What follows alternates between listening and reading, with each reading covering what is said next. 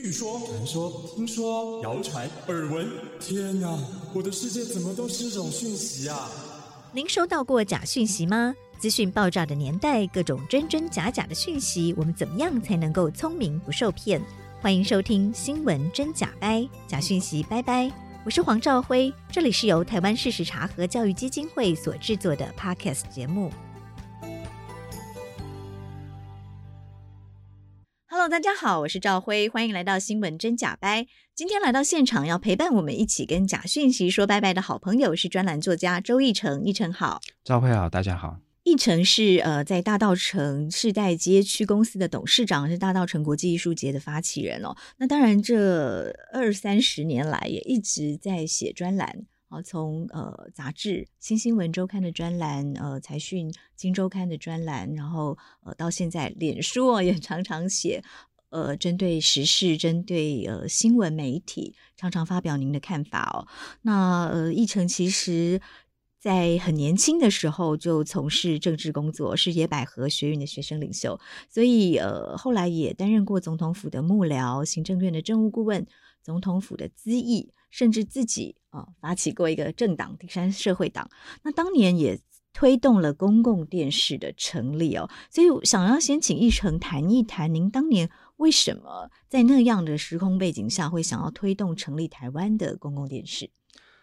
呃，在一九九零年代啊，哈，其实呃，台湾的呃媒体啊，呃，在那时候呃发展的蛮快速。那但是呃，在解严之后呢，最主要的电视媒体啊，还是三台。当时推动公共电视啊，有不同的呃理由跟力量哈。那呃，其实呃，主要目的是去对呃当时电视台过于商业化去做一些弥补。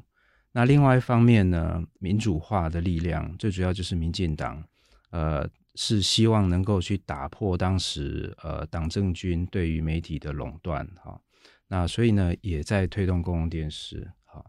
那我自己那时候是因为在正大新闻研究所做研究生，那同时也在做国会助理，那所以就有机会跟呃很多呃推动公共媒体的学者一起来推动公共电视法的立法。其实不止公共电视法，当时还有呃广播电视法的修法。以及呃有线电视法的立法哈，那这些呢，当时我都有参与到，那所以可以讲说，呃，对台湾现在的媒体政策的环境啊，有一个呃，当时有一个全面性的了解。嗯，是，而且现在现在来看是很有历史纵深的观察哦。所以您呃当时在推动公共电视的时候是哪一年呢？啊？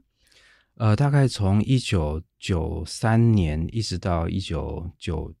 九六年左右，嗯哼，为什么当时会觉得台湾需要有公共电视？呃，最主要是因为当时的商业电视啊，哈，会被呃很多人批评说，呃，太过于的哗众取宠。另外一方面，呃，它也有新闻不中立的问题，哈。那呃，当时但是呃，那个时候呃，对于公共电视的想象，其实是比较偏向。精英文化就所谓的 high culture 哈，就是认为说呃电视啊应该多一些呃知识性的节目啊，或者说古典音乐啦等等之类的。所以当时的公共电视对呃的想象呢，跟后来的公共电视其实也不完全一样。我们现在的公共电视是在民主化之后，那呃又有了一个新的想象，那个就是呃更加多元文化的公共电视。那跟呃九零年代初期对公共电视的想象是不一样的。当时想象的是要用多一些呃精英文化来提升所谓电视的文化水准。嗯哼，是。那所以呃，也因为这样的经历，还有您本身是呃正大新闻系、正大新闻研究所学新闻的背景哦，所以虽然您曾经从事政治工作到这十多年从事文从事文化工作，但对媒体一直都还是相当关注嘛。对，那这从您当年推动公共电视到现在，其实已经二十多年了。这个过程中，您看到现在的公共电视有符合您当年的期待吗？那哪些是呃，您觉得现在公共电视还不太足够的地方？从我自己的背景谈起啊，其实我本来是想要做新闻工作的。嗯哼。那呃，其实，在学生时代啊，呃，感觉到呃，媒体啊，哈，新闻媒体能够直接做的那个呃，对社会的改变，其实不够的。所以才会直接去投入政治运动，嗯、就是参与野百合学运的那个时候，你觉得做新闻还不积极，这样吗？对，本来是想要做新闻记者的，嗯、那后来就直接投身到政治运动里面去，嗯、就学生运动，后来反对党。那我一直还是跟媒体很多的接触哈，因为我在反对党，当时的反对党后来变执政党。嗯哼，对，您在民进党担任过文宣部主任、呃、青年部主任。对，嗯、那我做的事情啊，很多都还是跟呃新闻相关啊，因为当时民进党非常多的新闻稿是我写的啊，嗯、然后我也担任过呃民进党的发言人。那所以呃，我是站在那个摄影机的另外一端或麦克风的这一端哈，而不是站在另外一端。所以因此对于呃媒体也也有很深的了解。那呃，所以我就一直非常关心这些问题。那公共电视啊，哈，它现在的样子啊，跟当时想的样子啊，有什么不一样哈？我认为可能是因为公共电视它是一个呃接受政府补助的一个基金会哈，那。呃，他所受到的行政的束缚其实是相当大的。那再来就是，嗯、呃，在国会里面，不同的政党，呃，对于公共电视其实也有不同的想法，或者说，呃，不同的要求哈。那所以呢，呃，公共电视，我认为它很难去达到一个呃充分的，就是我们认为充分的，呃，媒体。啊，它能够呃达到的程度。嗯、那比如说公，就在公共电视在理想上它是属于全民的、嗯、哦，但在实际上，因为它的预算哦还要经过立法院的审查，对哦对，所以就会造成您说它很难达成一些大家对它的期待，是哪些期待？呃，比如说呃，公共电视啊，目前在新闻方面、啊，它很显然是呃影响力是弱的，好。嗯那我们现在在国内的新闻呢，呃，我们还是主要以几个卫星电视台、好有线电视台、嗯、新闻台、新闻台，对它的影响力是大的。公共电视啊，本来有机会哈、啊，能够成为在新闻上很有影响力的的电视台啊。比如说，当我们当时的公广集团把华视纳入之后，那本来华视有它蛮强大的基础，所以本来有机会呃，在新闻方面有更大的影响力。但是后来，我觉得也因为呃这个集团整并啊，哈种种的因素啊，没有让资源可以充分的发挥哈，然后甚至让人才啊，哈也没办法充分发挥。比如说像赵辉老师，当时我知道你在呃华视新闻部的时候也做了很多的努力哈，那但是呃这些公视它本来有的潜力啊，并没有发挥出来。那呃，所以就是让呃公共电视它在新闻上面啊的影响力是弱的。那当它在新闻的影响力是弱的时候啊，也就是它对我们这个民主政治啊哈所能够呃提供的这个呃辅助的力量，或者说呃去呃维护台湾民主的力量，其实就是弱的。呃，当然我不是讲说公共电视呃没有提供非常有价值的服务，我认为它有。但是呢，呃，跟呃当初的预期啊，哈，其实还有蛮大的距离的。嗯哼，但我认同，呃，公视的新闻可以有更大的影响力啦。不过以前呢，公视呃，或者说公广集团为什么没有办法发挥足够的影响力？是因为呃，当新闻台已经二十四小时都在播新闻的时候，呃，我们在公视或华视。大部分看到的都还是晨午晚夜啊，这这些时段有新闻而已。那华视虽然很早就已经呃十多年前就已经开始有华视新闻资讯台，啊，它好像是理论上是一个二十四小时的新闻台，但它当时一直在这个一百多台哦，所以影响力就不够，然后在它人力也不够，预算也不够，哦，可能人力只有一般新闻台的二分之一、三分之一，预算也只有一般新闻台的二分之一、三分之一。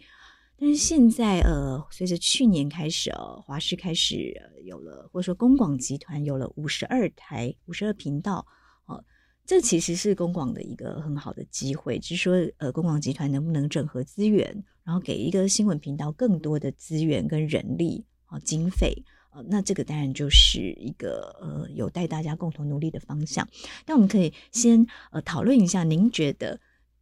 新闻媒体或者是一个电视台，它应该要具备哪些元素？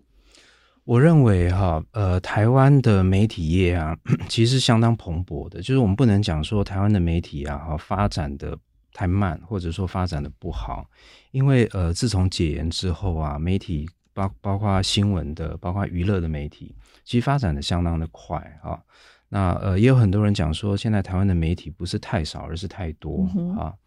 那我认为呃，太少或太多哈、啊，或者说呃，它是好或不好啊，其实都呃没有办法一概而论哈、啊。因为如果要比较来看的话哈、啊，我们跟全世界比较来看，其实台湾的媒体。不管说我们在技术方面哈，或在各种呃商业的经营的手段方面，或者说我们的新闻的水准方面，其实也不算是最差的哈。所以不能讲说哦，台湾的媒体多烂多烂。那但是呢，我们可以去看说，呃，台湾现在的媒体啊，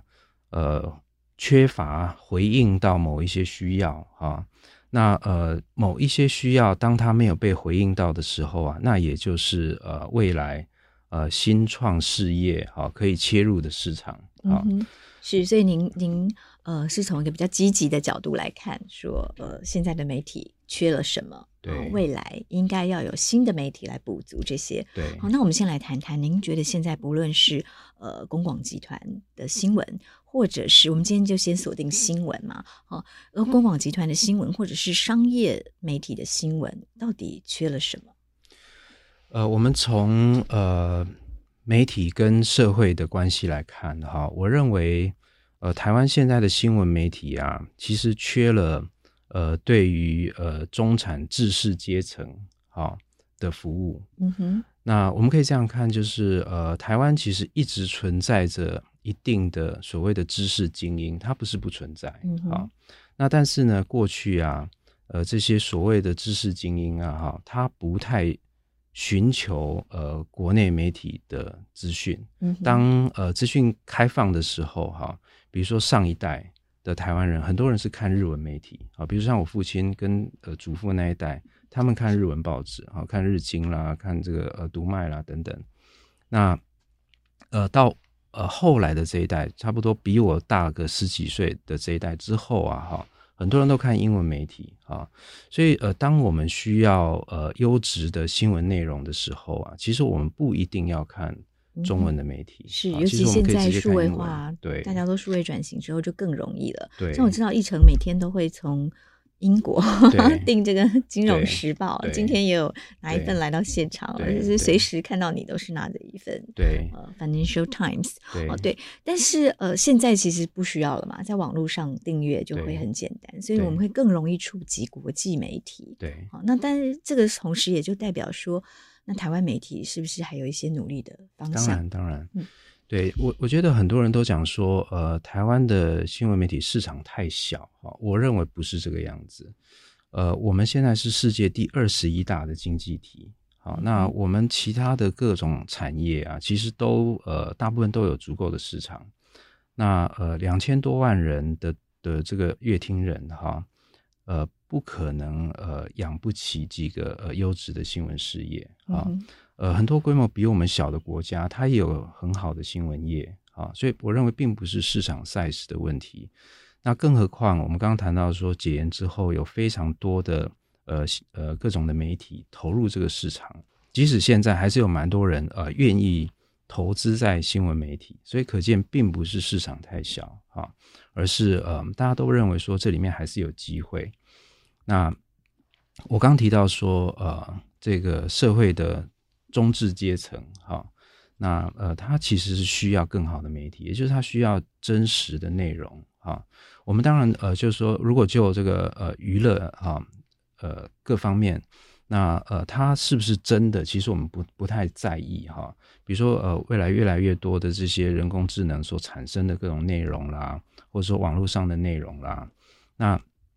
如果它是 entertainment 的话。那它是不是那么真实？哈，对我们来讲其实没有关系。哈，它因为它就就是一个娱乐的功能。嗯。那但是呢，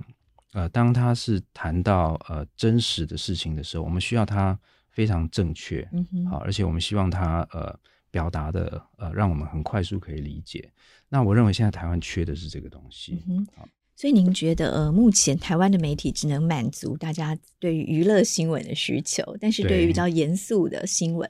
呃，是比较缺乏的。对，那这个所谓的严肃新闻是包括什么？包括呃国际财经。如果以您呃习惯阅读的 Financial Times 来回看台湾，你觉得呃为什么你还需要呃长期的订阅 Financial Times？我觉得呃，比如说以这个我，因为我我我是呃新闻学院教育出身的哈，那我认为说呃那个呃就是一呃传统的 journalism 哈，那个新闻学啊，我觉得还是非常的重要。那所以我自己是认为说呃我们要有一个能够回复到现代的新闻学的那样的媒体哈，也就是它不是那种脱离了脱离了新闻学的基本原理啊，然后呃去呃。呃，去去产生各种各样呃的内容啊，不是那样的东西。我们要的是能够回到那个现代的新闻学的基本原理那样的媒体。那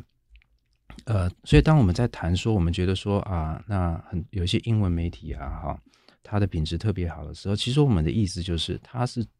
呃依循着那些新闻学的原理在呃制作新闻的媒体，所以它的所谓品质好是这个意思。嗯哼，是，我想今天要邀请奕成来很重要，就是您这呃十几年来，甚至二十几年来工作，其实已经有点跳脱新闻，但他跟新闻又保持了一定的呃关系啊、哦。不管是您写专栏，或者是在从事政治工作的时候，作为一个呃文宣部、青年部啊、呃、或发言人的角色，所以你其实可以用更客观的 的角度来看待新闻媒体哦。那以金融 Financial Times 金融时报回看，你觉得是有哪些元素吸引你去订阅？而这些你在台湾的媒体是看不到的。我觉得其实就是我刚刚讲，就是那个呃正统的新闻学、嗯、啊，你可不可以解释的更清楚一点，告诉我们的听众朋友？因为我们听众朋友很多不是学新闻的嘛，那正统的新闻学里面是有哪些的元素？好，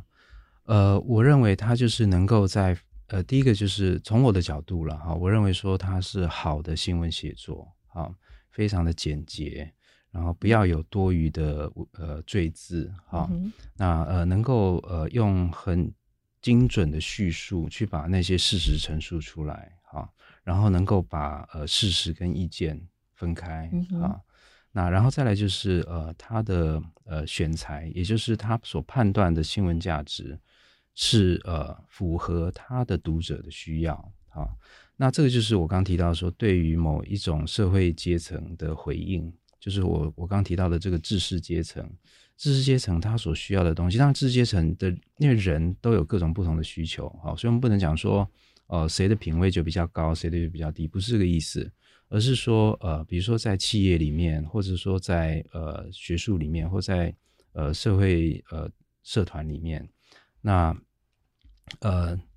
一定呃层次以上的人，他需要对这个社会有比较全面性的了解哈，而不是只是在呃满足他个人的这些感官的刺激的需要而已。那这些呢，就是我们所谓的正统的新闻学，它能够贡献的地方。哈，我这样看就是呃，大概八零年代、九零年代之后啊，呃，这些呃新闻学的基本原理啊，基本上是被被被抛弃的啊，或被忘记的。那我自己在呃谈所谓的文化运动的时候，其实我一直提出一个重要的概念，叫做再现代化，嗯、啊，就是 remodernize。那这所谓的再现代化，意思是说，呃，去回到那个现代化的精神，那个现代性啊。那我认为，呃，新闻学 journalism 它就是一种现代性啊。我们现在的呃广播，我们现在的这些报纸，报纸它为什么会发展出客观的新闻的原理？哈。然后我们的广播，包含公共广播，其实这些都是呃，基本上都是二十世纪初期的产物，也就是呃人类社会在现代化的过程的产物。那呃这些啊，我认为它对一百年后的现在其实是非常有用的哈。呃，因为呃我们现在的某一些东西可能是发展过头了，我们要回头到一百年前去找呃这些事情当初的原理在哪里。那这个就是我所谓的再现代化，所以我认为说，呃，现在的新闻媒体啊，要回到呃大约一百年前的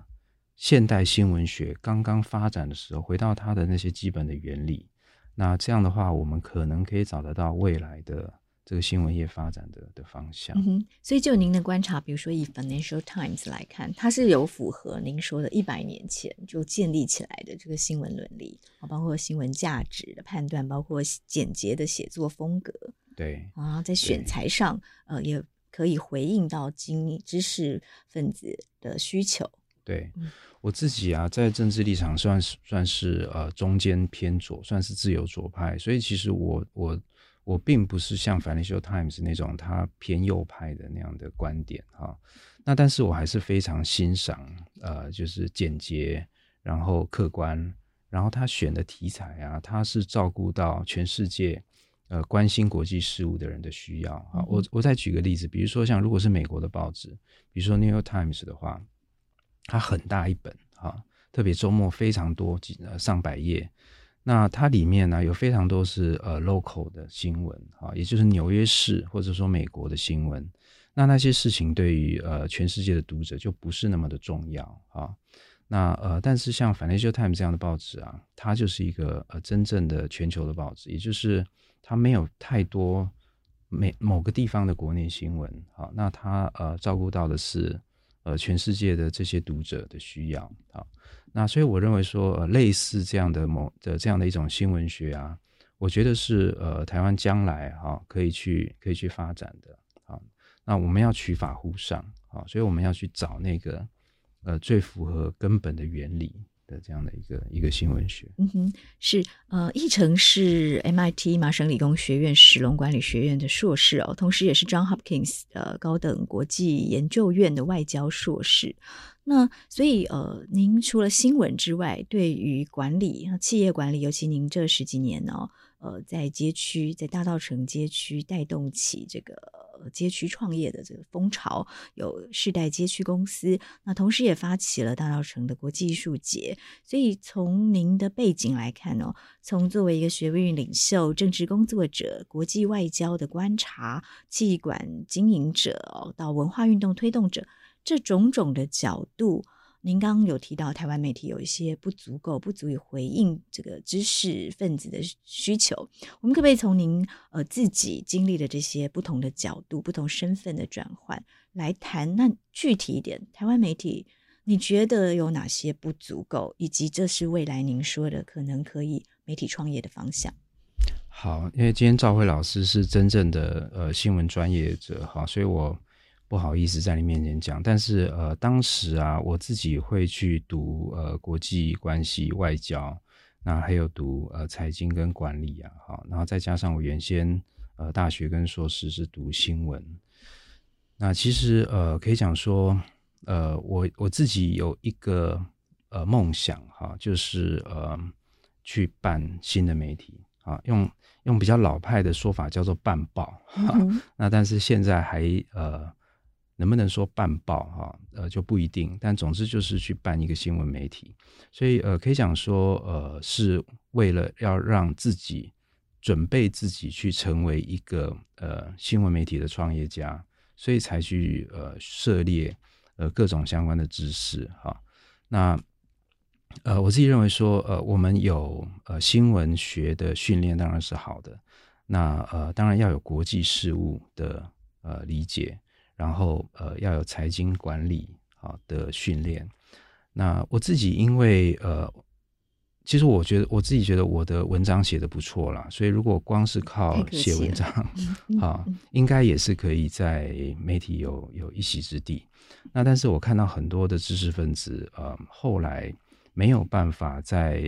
媒体里面去呃伸张他的理想，原因在于说媒体它就是一个企业。那企业呢，有企业生存的逻辑，所以如果只是文人办报，或者说文人的写作的话，哈，其实呃很难真的去改变呃这个媒体的环境，所以我才觉得说，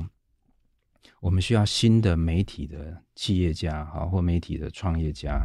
那去呃开创新的媒体的形式啊，那只是很惭愧，就我自己就一直没有办法达成这个理想，所以我就呃变成一个卖艺人哈，在。大道城在卖小艺，那这奕成太客气了。就是我们其实是非常感谢奕成在大道城哦，帮我们保留一个台湾最足以呃向世界展现的呃传统街区，然后同时又传统跟创新的创业融合在里面哦，保留的非常好。对，但是您刚刚有提到，所以您这个计划非常的长远哦，也都还在，目前也还在朝这个计划迈进当中吗？有一点超龄了，我觉得如果 能够更年轻的人来做是比较好。那但是呃，我觉得还是可以做啊。我认为呃，在台湾现在所面对的国际局势之下。呃，去创建新的媒体，啊，呃，是比过去更加的急迫，就这个需要是更加的呃强烈。那呃，为什么会有这样的感觉？呃，因为呃，台湾呃，我刚提到说，我们新闻媒体它其实是民主的呃机制里面不可或缺的部分，哈、那呃，现在台湾民主啊，在全世界呃有非常高的重要性。我常讲说，台湾是一个独特国家哈，呃，unique country。那呃，我们是高举普世价值的独特国家，所以台湾的民主不只对台湾本身重要，而且对全世界都非常的重要。但是我们也非常清楚，台湾民主现在正在遭受蛮大的威胁。嗯、我们自己内部啊，也有民主品质呃退化的问题。然后外部啊，当然有一个非常大的呃威权集权国家，它用军事在威胁着我们哈。那所以我们可以讲说，呃，在这样的情况下，呃，能够去巩固或者说能够去促进台湾民主的新闻媒体，是比过去更加的迫切。嗯哼，为什么您会有这样的感觉？也是真的说来话长哎，我 我们用最简短的方式哦，跟听众分享一下您的观察。我觉得台湾呃，台湾的民主啊，其实是呃全世界呃进步非常快的一个一个特例哈。那但是呢，也因为呃台湾的民主其实在非常短期间达成的哈。我们可以讲说，台湾的民主化是在整个一九九零年代，那到现在呢三十年，那这三十年啊，呃台湾的民主啊，已经变成一个所谓的呃世界的民主奇迹。那也有人说，我们台湾呃是。呃，民主制度的实验场，哈，就是我们在非常短的时间里面把，把呃欧洲国家花了三百年的时间走过的这个民主发展的道路，嗯、我们三十年就把它走走到现在。那但是呢，呃，也因为我们走得太快，那所以中间很多东西我们并没有想清楚。比如说，呃，我们前面的七次的修宪啊，哈，把我们的宪政制度修到我们目前这个状态，那。呃，当我们在实践的时候，其实可以发现蛮多的问题哈。那我我光讲一个，就是我们现在的这个呃总统选举啊，呃，它是非常呃有风险的哈，因为呃不同的政党在对外政策上面呢，啊，有非常不同的想法。那一旦呃不同的政党执政的时候啊。呃，它有可能会让呃我们的国防跟外交啊，会有很大的改变。嗯哼，那因为我们的现在的新修的宪法是走向总统制，走向总统制，而且我们非常有可能会未来会选出少数的总统啊，嗯、也就是呃，如果当我们有三个、四个，甚至呃更多实力呃有一定以上实力的总统候选人的话。我们以后有可能会有一个总统当选人，他只有百分之二十几的人支持，嗯、他就当选总统。嗯、那呃，这个对台湾其实是有非常大的风险哈。呃，他可能没有执政的团队，他可能呃在国会里面也没有多数的呃政党，那所以行政权跟立法权的对抗也会变成一个常态哈。那更不要讲说呃铤而走险啊投机型的呃政治人物啊，他也可能会当选总统。那这个是可以讲说是对台湾的台湾的民主有了解的人，其实可以可以可以预见的。但是呢，大多数人并没有办法看到。嗯、哼他有很多人是因为事情发生了，他才感觉到说这个事情是有问题的。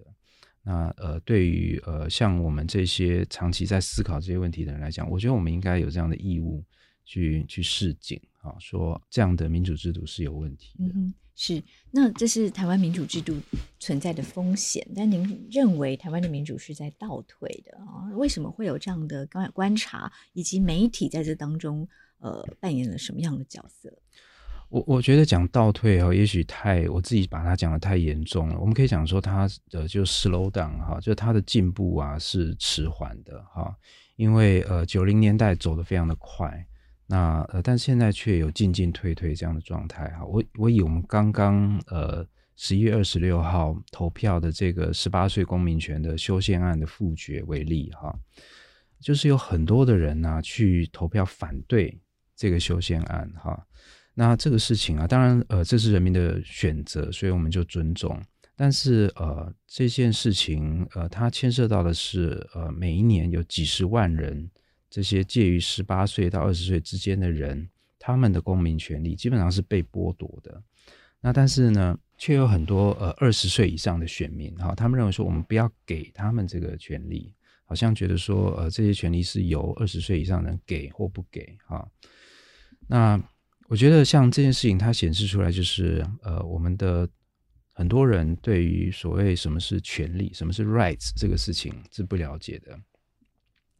那呃，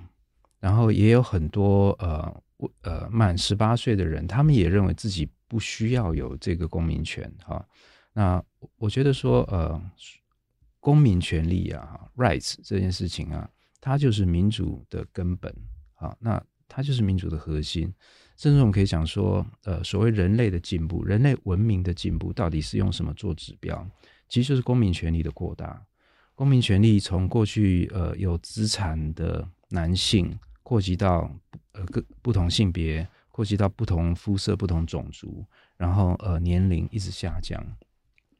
这就是人类文明的进步。那但是呃我们却呃在台湾，我们的民主啊已经到这个程度哈。那但是我们的投票年龄啊，确实在全世界啊是非常落后的，很多国家都降到十六岁，那十八岁已经是世界的主流。那我们现在只有极少数的国家还在二十岁以上。那但是呃，我们台湾却呃没有办法去呃理解这个事情，然后我们甚至用公民复决哈去否决了这个修宪案啊。那这件事情，我觉得我我不能讲说它是台湾民主的退步，但只能讲说。它呃停滞在那边，非常的缓慢，我觉得这是一个很大的问题。嗯哼，那刚刚奕成跟我们聊到的说，呃，台湾的民主其实就您的观察有一些停滞，有一些挑战。那在这个过程中，新闻媒体到底扮演什么样的角色？我认为，嗯、呃，台湾的新闻媒体啊，在下个阶段哈，呃，必须要是呃台湾民主的守护者哈。那当然，我们呃最低的限度就是我们看到有非常多的假讯息哈，在呃攻击我们的社会，那扰乱我们的认知哈。那呃，当我们在做很多呃对于假讯息的防御的时候啊，我们呃真正根本的问题还是在于说，真的讯息在哪里？是啊，那真的有用的真实的资讯在哪里？所以呃，其实我们会需要呃新的媒体啊，哈来做这样的事情，因为现有的媒体。呃，似乎没有办法提供呃充分的这样的服务哈。那另外一方面呢，嗯、呃，我们的媒体啊，也需要对国际发声哈，呃，让呃台湾的声音呢、啊，可以被国际上听见哈。那呃，这个也是现有的媒体呃可能没有办法做到的事情。好，所以在我看来，最主要是这些方面。嗯哼，之前奕成呃写过很多篇文章，在探讨台湾的国际传播。呃，那当然，当时主要是台湾 Plus 的成立到它的呃开始运作，您有非常多的期许，所以写了很多相关的文章。可不可以跟我们也听众朋友分享一下，您对于做国际传播哦、不管是不是由公共电视呃公共公广集团来做，它应该要面向。呃，哪些议题啊、呃？怎么样的受众啊、有哪些是台湾做国际传播的重点？首先，第一个问题应该是说，我们为什么需要对国际发声呢？需要做国际传播？台湾呃，在国际社会上一直是被排除的哈。那呃，台湾的声音呢？呃，我不能讲说国际上不重视台湾，特别是这三四年来哈，台湾的国际上能见度非常的高。那但是呢，呃，我认为说，呃，台湾缺乏强有力的对外的发声的管道，哈。那呃，我们也没有足够的对国际讲话的人才，哈。那呃，所以我认为说，嗯、呃，我们必须要有呃更强的媒体，然后我们也需要有更强的呃传播的人才，那能够让呃台湾民主的声音呢、啊、被国际社会所听到。嗯哼，对，那国际传播这呃，照您说，所以它是刻不容缓哦，要马上开始做的事情。那哪些面向呃是台湾的国际传播的重点啊？我们要面向怎么样的 TA，怎么样的族群，以及怎么样的内容？我们台湾如果要做呃对国际有影响力的媒体的话，哈，呃，其实真正最呃能够切入的是嗯、区域的新闻啊，就是亚洲的区域。呃，因为我自己在呃长期在看呃很多国家的呃国际媒体哈，呃，我认为说呃在亚洲的区域，呃，比如说日本跟韩国，然后呃台湾跟东南亚等等哈，那这些呃区域之内的跨国的贸易，呃科技的发展，哈，投资啦，甚至旅游啦，文化等等哈，那这些新闻呢，我认为是很多人很有兴趣的啊。那但是呢，呃，现有的媒体啊，它的供应哈，其实是一直不足的。那我认为它是一个非常值得切入的面向。然后再来，当然就是呃，国际政治的问题哈，呃，因为台湾现在呃，两岸关系还有台美关系是全世界政治问题的重心。是。那呃，我们在这方面其实应该要多发声哈。那让台湾的呃意见可以被重视，是这个。我们其实是从佩洛西来台湾，我们看到越来越多国际间重要的政治领袖哦会来到台湾，哦，所以也可见台湾的国际地位越来越被重视。台湾呃在这个国际的局势中扮演什么样的角色？还有您说的台湾在亚洲，至少在亚洲这个区域上面，呃，怎么跟其他国家互动？这些应该都是国际间会关心的重点。对。所以呢，呃，我觉得这两三年呢、啊，我们应该要非常快的去呃建立新的发声管道，然后呃培训新的人才，让呃国际上对台湾更重视哈。那呃，我们刚刚提到说亚洲，那呃，刚刚赵慧也问我说，呃，最主要的那个目标的 audience 哈是什么人？嗯、在我看来，要经营媒体哈，那呃，他最好的受众啊。其实是呃商务人士、企业人士哈、嗯，因为这些人呢、啊，他们对呃国际的新闻是是有最高的需求，而且会影响到他的企业经营方向。对，而且他们的呃兴趣会比较广泛哈。那呃，我们如果能够让呃在亚洲各个城市之间旅行的这些商务人士啊，都有机会接触到台湾的媒体的话，那呃他们就能够把台湾的讯息哈。再传播传播到其他的地方。那再者就是这些呃国际的商务人士啊，他们呃在各自的国家社会里面啊，其实他们的声量也是大的啊。那能够影响到他们的观点的话，其实就呃通常就能够影响到呃那个社会的主流的意见。嗯哼，是。所以您建议我们的 TA 在做国际传播的时候，先以国际的商务人士为主啊。对，因为他们呃比较常在各国流动，他们有做生意的需求，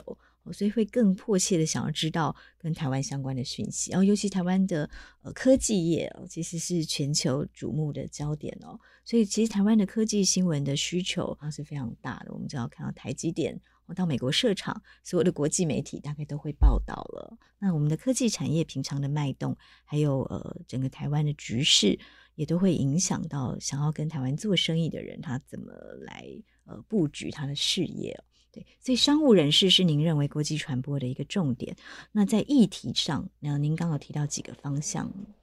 那因为呃，我们知道议程不管是这呃十几年来在大道城哦，作为一个台湾其实最有示范作用哦，最可以要呃足以骄傲国际的一个文化的案例。哦，地方创生的案例哦，所以其实有非常多的国际友人来到台湾，都会到大道城跟您有一些互动。比较简单一点来问，就是说，呃，当国际友人来到大道城或在任何地点跟您做交流的时候，他们最关心台湾的是什么？最好奇台湾的是什么？呃，我在大道城啊，常常呃接待来自各国的人哈，比如说上礼拜我才接待了来自欧洲开发银行的秘书长。然后呃也有呃来自日本的呃呃这个呃过去的通产省哈，现在的经济产业省的中小企业厅的人，那呃所以我们常常在谈呃台湾跟国际的经济方面的交流哈。那我自己呢都会呃从大道城的故事啊开始讲呃台湾的现代化哈。呃，比如说我会讲大道城是一个台湾的创业宝地，啊，这个就跟很多人的想法不一样。很多人觉得说大稻埕是一个很古老的街区啊，然后它就是一个很保守的地方，其实完全不是。大稻埕代表是台湾的现代化，代表台湾的呃全球贸易，所以我就会从这个角度去切入。那但是最终哈，我都会谈到呃台湾的普遍性，台湾的普适性。也就是当我谈呃现代化的时候，其实我在谈的是一个普世的价值，然后我都要让呃来自各国的客人啊，让他们知道呃台湾呃在世界上的意义在哪里哈。所以呃其实我们有时候我们当然在介绍台湾的时候，有时候我们会谈到呃台湾文化的特殊性，比如说呃有哪一些呃很棒的高山的风景啦。海洋啦，然后呃，甚至我们的特色小吃啦等等之类的。那但是另外一方面，我觉得更重要的是去谈呃台湾在普世价值里面的意义哈。那因为这样的话呢，我们才能够让外宾啊去了解到呃台湾跟他们自己的呃利益的重要性。好，那呃所以呃常常是这样。那当然也有很多人问到说。呃，台海呀、啊，会不会很危险呐、台湾人有没有做好准备啦、等等。现在有个很普遍的现象，就是国际的媒体啊，他们来到台湾会发现台湾人就是很安逸啊，非常的淡定。嗯哼。啊、然后他们国际媒体上的台湾就是非常的危险哦，对，随时都有可能开战。对。台湾人，但他们一来到台湾就哎歌舞升平。对他们觉得我们还在过着小日子哈，嗯、好像好像很这个 complacent 这样。那我是跟他们讲说，呃，台湾其实呃都已经做好准备哈。那另外一方面呢，其实我们当然不能真的说呃已经做好准备，但是我们呃要表达出这样的态度。那另外一方面呢，当然我们也要去呃安抚哈，或者说让他们知道真相，就是嗯、中国那方面呢，他们在提高他们的武吓。的有的这个呃效力，所以他们当然会呃去制造这个紧张哈。那但是呢呃，他的真正的那个紧张程度啊，我认为并没有到国际媒体所担忧的那个程度哈。其实我们要了解到说，呃，国际媒体他们也是蛮容易受到操作的哈。我们自己在虽然常常我们在看说有一些呃英文或日文或者法文的媒体，他们我们觉得说哦，他们是我们的一些标杆。但实际上，对于他们所不熟悉的事情，他们也非常容易受到影响。那所以，呃，这个时候我们再回头来谈到说，台湾媒体或台湾的对外的这个公共外交的重要性，就在于说，我们也要去引导这些国际媒体，让他们不要产生错误的认知啊，嗯、不然呢，他们完全就是被也是被带风向的的对象。嗯哼，所以国际传播很重要的一个任务。就是把真实的台湾哦告诉世界，对不对？对，它不见得是要美化哦，只要把台湾真实的自由、民主、多元的价值啊，怎么样在台湾这块土地上落实，把这样真实的台湾告诉世界，其实就已经呃达到国际传播很重要的功能了。对，而且呃，台湾台湾的国际形象这件事情啊，哈，它现在也是一个呃各方角力的一个标的哈。比如说，呃，过去啊，在李登辉总统的时代、陈水扁总统的时代，呃，国际媒体有很多，他是呃刻意把台湾塑造成一个所谓的 trouble maker，嗯，啊，或者说去影响呃呃区域稳定的呃这个角色。那现在呢，呃，也会呃是呃在中国方面呢，哈，他们其实也一直在试图去影响。呃，国际媒体对台湾的认知，哈，那我们呃也在跟这个很大的力量在角力。那呃，当然很多的国际媒体啊，在过去三十年哈，因为呃中国跟呃世界贸易的紧密程度，啊，所谓的中国梦，啊呃，世界上很多的媒体也都有所谓的中国梦，哈，就他们认为说他们可以在中国获利，那呃因呃，然后从而呢也对台湾。产生一些呃比较负面或者说质疑的想法，那呃甚至对台湾民主啊，就是有比较呃不不正确的评价，就是比较偏向负面的评价哈。那所以这个事情并不容易，就是我们要去呃改变这些媒体的认知啊，它其实不是一件容易的事情。我自己的看法就是说，我们要有非常 powerful 的叙述，我们要非常的呃有很强的说服力哈，因为呃呃媒体记者哈，呃资深的资深的国际记者啊哈，他们并不是很容易说服的人哈，他们呃通常都有他们自己整套的世界观哈，那而且长期的去呃观察政治的人呢、啊。他他的合理的就是他职业上的训练，他本来就充满了各种的怀疑哈。嗯、那所以呢，呃，在我们这方面呢、啊，我们要呃更加的 convincing，就是我们要非常有说服力。那我们要从更大的国际局势哈来呃跟他们谈啊，而不能只从台湾自己本身的利害来谈。所以呃可以讲说，呃这是一个很。很漫长的事情，就它是一个很艰难的工作啊。它可以想说是，就是一个呃，怎么去扭转呃国际局势，然后怎么去呃去重重新建立啊台湾更强更正面的形象这样的一个工作。嗯哼，是我们刚刚从呃谈公共媒体谈到国际传播，然后刚刚奕成也有透露说，您从呃正大新闻。呃，学士、硕士，然后到出国念 MIT 的管理硕士，到 John Hopkins 的外交硕士，这些历程，甚至到到大稻埕经营世代街区公司啊、发起大稻埕国际艺术节。您说这种种，其实都是在呃。逐步的朝向您从年轻时代开始有办报这样子的呃梦想啊，虽然您很客气说现在的年龄好像有点超过了哈，但是从您的这个历练中哦，您觉得假设真的您今天要办一个媒体啊，包括您的这些历练，政治呃商业呃文化啊这些面向，您会希望这个新的媒体它大概长什么样子？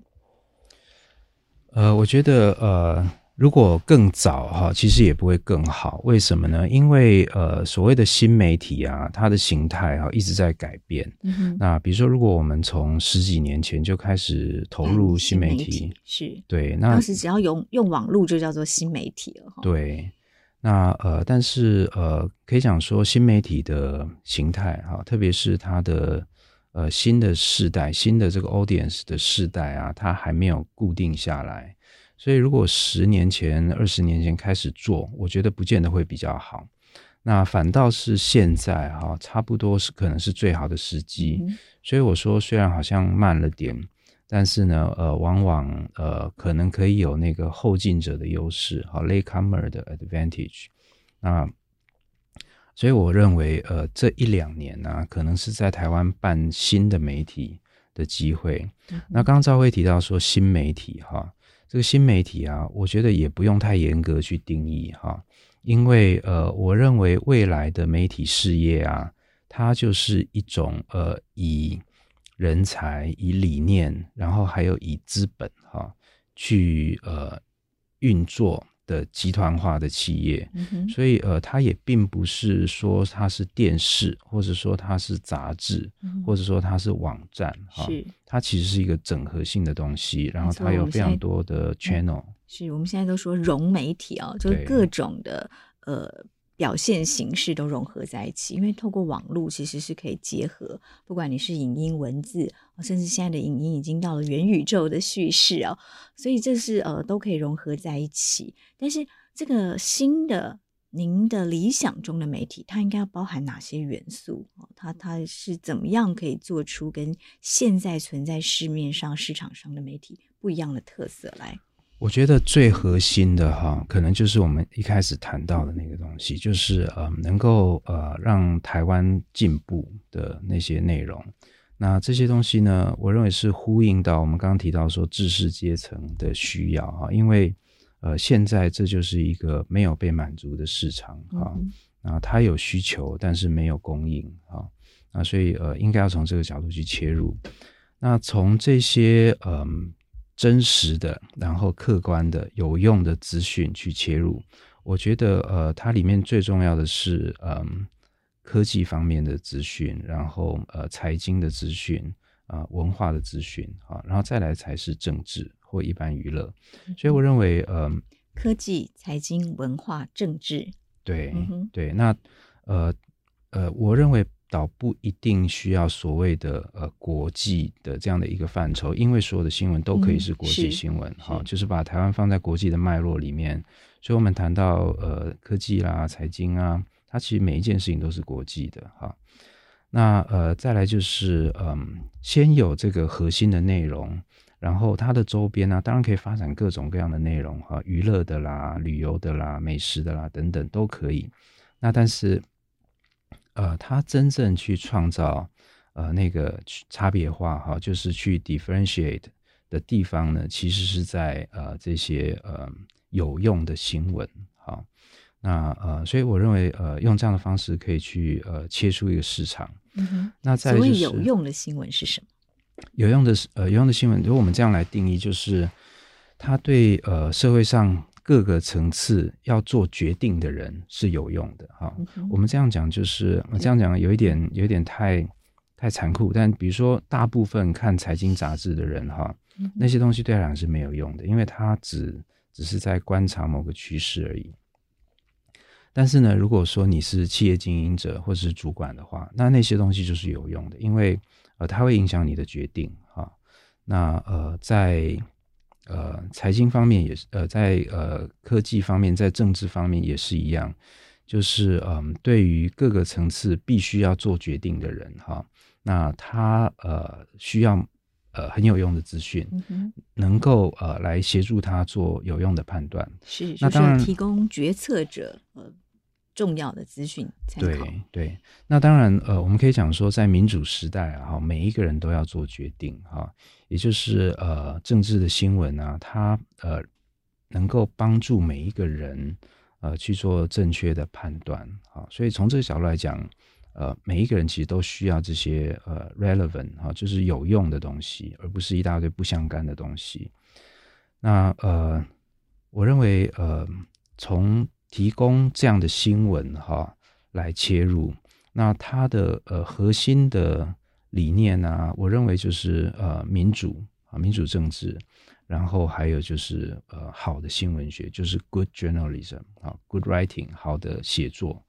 那这个东西讲起来好像呃没有什么了不起哈，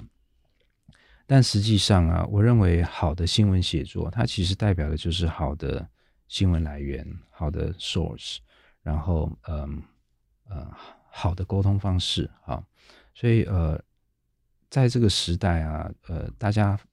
的新闻写作哈、啊、都乱七八糟的时代啊哈、嗯，我觉得如果有好的新闻写作啊，它就会变成一种非常清新而且呃很吸引人的东西。嗯、好的新闻写作最重要的元素啊、呃，您之前有提过简洁，对简洁，对，然后就是真实，对、嗯、事实，对，告诉我们事实。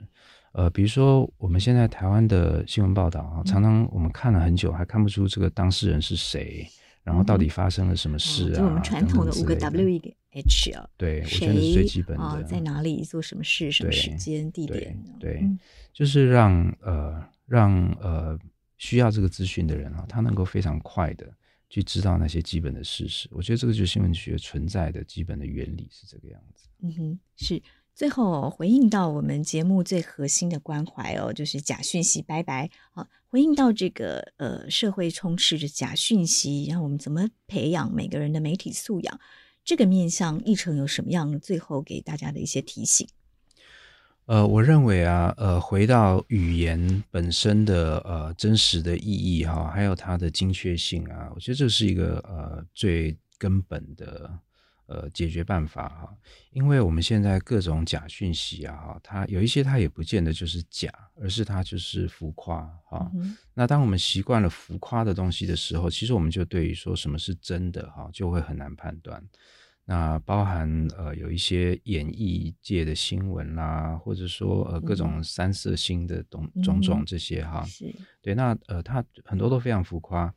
那特别您在经营文化事业应该更有感哦。啊，嗯，各种商品然后文化活动更喜欢浮夸的形容。对，对，有一些就是呃表面功夫，那但有一些他语言纯粹就是呃夸大，或甚至就是呃骗人哈。那我认为呃这样的呃就是这样的新闻媒体啊，它会让呃语言呃贬值啊，比如说呃两千万人都惊呆了哈、啊、等等之类的，就是那种呃夸大或根本就不是事实的这种，为了要吸引眼球啊的这种标题啊，那呃这些东西它以后会越来越贬值啊，因为当呃，所有的读者都已经习惯了，而且觉得说你这个就是假的的时候，那还得要再去找一些更夸张、耸动的东西来吸引点阅哈。那我认为，嗯、呃，反其道而行，就是回到真实，呃，给他精确的下标啊，然后精确的写作啊，我觉得有可能反而是未来的一条出路啊。为什么呢？因为其实有很多人已经厌倦这样的新闻操作啊，那大家呃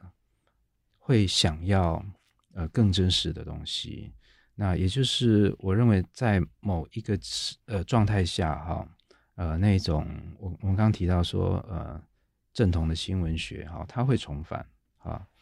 就是社会上还是会有一群人，他不想要被愚弄，他不想要被媒体这样操作。那他也有判断力，那我们现在需要是回应这群人的需要啊。那那呃，这样的媒体跟这样的一群呃有判断力的人，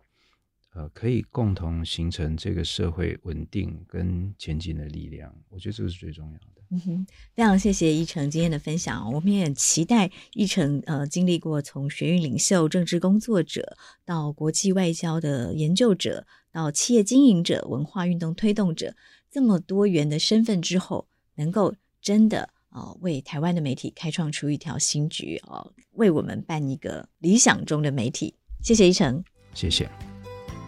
谢谢收听《新闻真假掰》，这里是由台湾事实查核教育基金会所制作的 Podcast 节目。我们将陆续邀请各行各业的朋友来畅谈媒体议题，陪您一起增强对假讯息的抵抗力，让我们都能和假讯息说拜拜。欢迎您订阅留言，告诉我们您的意见和观点。如果您喜欢这个节目，别忘了给五星好评，也帮我们多多分享哦。